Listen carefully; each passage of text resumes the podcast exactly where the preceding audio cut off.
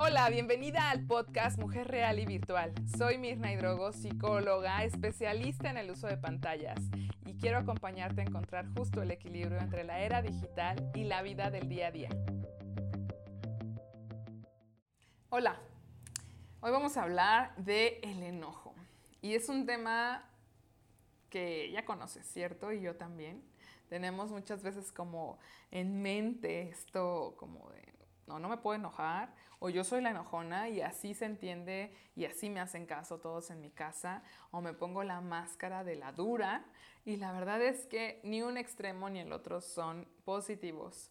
Ahora vamos a buscar la parte adaptativa, que es el equilibrio. El enojo es una emoción, nos permite conectar, pero el enojo no solito. Sabes que siempre traigo acá contigo un momento de conectar y es el enojo por que no te vean. ¿Y qué significa que no te vean? Eh, significa que pues estén mirando a televisión o cualquier otra pantalla, el celular o cualquier otra pantalla, eh, pues por trabajo, la computadora, la que tú quieras. Incluso sin pantallas. ¿Qué te pasa cuando no te ven? ¿Qué te pasa cuando no te contestan? ¿Qué te pasa cuando te ignoran? Y es ahí donde vamos a anclar el enojo. Ahí es donde está muchas veces la respuesta. Hay una rabia más allá que el enojo, ¿cierto? Mucha ira, mucho dolor enmascarado a través de esto. De tú no me haces caso y ¿quién puede ser tú? Puede ser tu pareja, alguno de tus hijos, alguno de tus compañeros de trabajo, algunas de tus amigas o incluso que posties algo y nadie te ponga nada cómo te sientes cada vez que pasa eso versus cómo te sientes cuando te llenas de miradas. Y esas miradas ahora son online, ¿cierto? Ahora es a través de una reacción, a través de una respuesta, de un like, de un emoji. ¿Cómo te sientes? Y a veces vas a decir, no, bueno, me da igual, no me importa cuántos likes. Y es válido y puede ser cierto y no estoy diciendo que no pero muchas veces nos sentimos súper aprobadas, recibidas. ¿Y qué será aprobadas y recibidas? Pues como nos están casi, casi como en la escuela nos ponían palomita, nos estaban poniendo un 10, carita feliz. Estamos sintiendo que pertenecemos, que, que existimos y que somos. Y allá voy al ser, porque cuando veo que alguien no me ve, cuando siento que alguien me ignora, porque a veces no pasa, pero es mi percepción, es decir, es lo que yo estoy sintiendo, pues ahí es donde viene el opuesto. O me pongo triste o enojada, o digo que no me importa y me pongo una máscara gigante desde el ego, la soberbia, qué sé yo, o simplemente ignoro y digo, pues si tú me ignoras, yo te ignoro. Si tú me dejas en visto, yo te dejo en visto. Si tú no quieres hablar conmigo, yo no te escucho. Y se convierte en una desconexión emocional muy profunda, sobre todo con las personas a las que más más conocemos y más amamos, que son nuestra familia. Y aquí es lo interesante, más allá de lo que está pasando afuera, todo lo que está pasando adentro. Y aquí quiero que juntas podamos armar esto. ¿Cuándo fue la primera vez? Y esta es una pregunta muy profunda.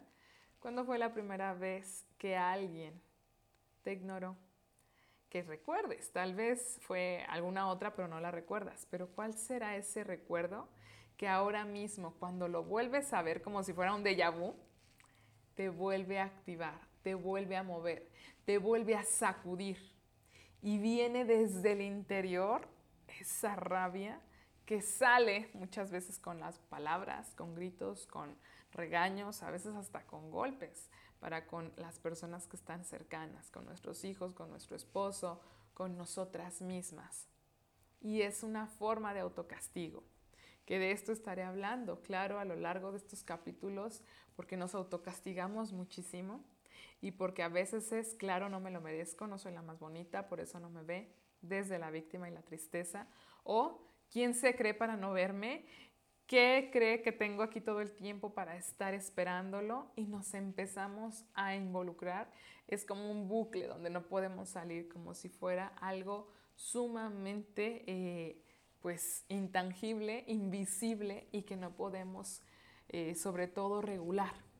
No puedo regular mi enojo, no puedo regular mi vergüenza, tristeza de que no me vean. A veces es una pena gigante de que no me vean, de también de que me vean o que me vean con unos ojos de tristeza, de lástima, de angustia, de pobrecita y viene otra vez esta emoción. ¿Y por qué pasa? Porque ahora mismo podemos hacer que alguien nos vea siempre. Y vas a decir, ¿cómo? No puedo ir a que siempre alguien me vea. De una u otra forma, literalmente no, no me refiero a que alguien esté mirándote 24/7, que también podría ser, pero me refiero más a estos ojos que están siendo ojos, oídos, brazos y besos y todo lo que se recibe a través de redes sociales. Y ahí es donde también puedes ver el ejemplo que estás dándole a tus hijos. Al ser una mujer real y virtual como yo, tenemos ese riesgo, esa exposición, pero no es que tenga que ser así. Eso lo determinas tú, eso puedes cambiarlo ahora mismo.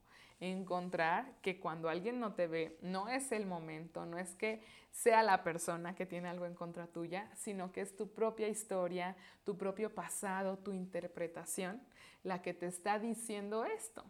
No eres bonita, no eres inteligente, no eres la mejor, no te quieren, te rechazan, no le importas, tiene otra. Cuando vemos a nuestro esposo con el teléfono, a veces hacemos historias con mil telarañas y nos enganchamos en ese espacio, nos quedamos ahí, ahí, ahí, como eh, rumeando esos pensamientos que son tan recurrentes y que son tan dolorosos. ¿Cuál es la invitación el día de hoy?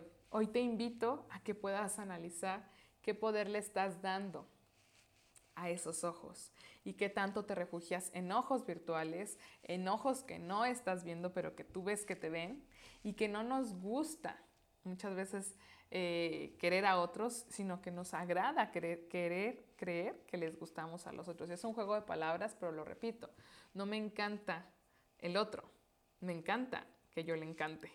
Y esto es súper profundo porque a veces tenemos todo ese dolor guardado y lo estamos llenando con unas microcapsulitas de atención. Y por eso no podemos dejar de publicar en Facebook, en Instagram, no puedo dejar de hacer stories de lo que comí, de lo que respiré, porque necesito, porque cada vez que tú recibes una aprobación de estas, un like, un me encanta, un compartir o lo que quieras, el cerebro está segregando esto una falsa felicidad a través de la dopamina, las endorfinas, todo esto eh, que bioquímicamente somos, pues está dando pero de una forma disfuncional.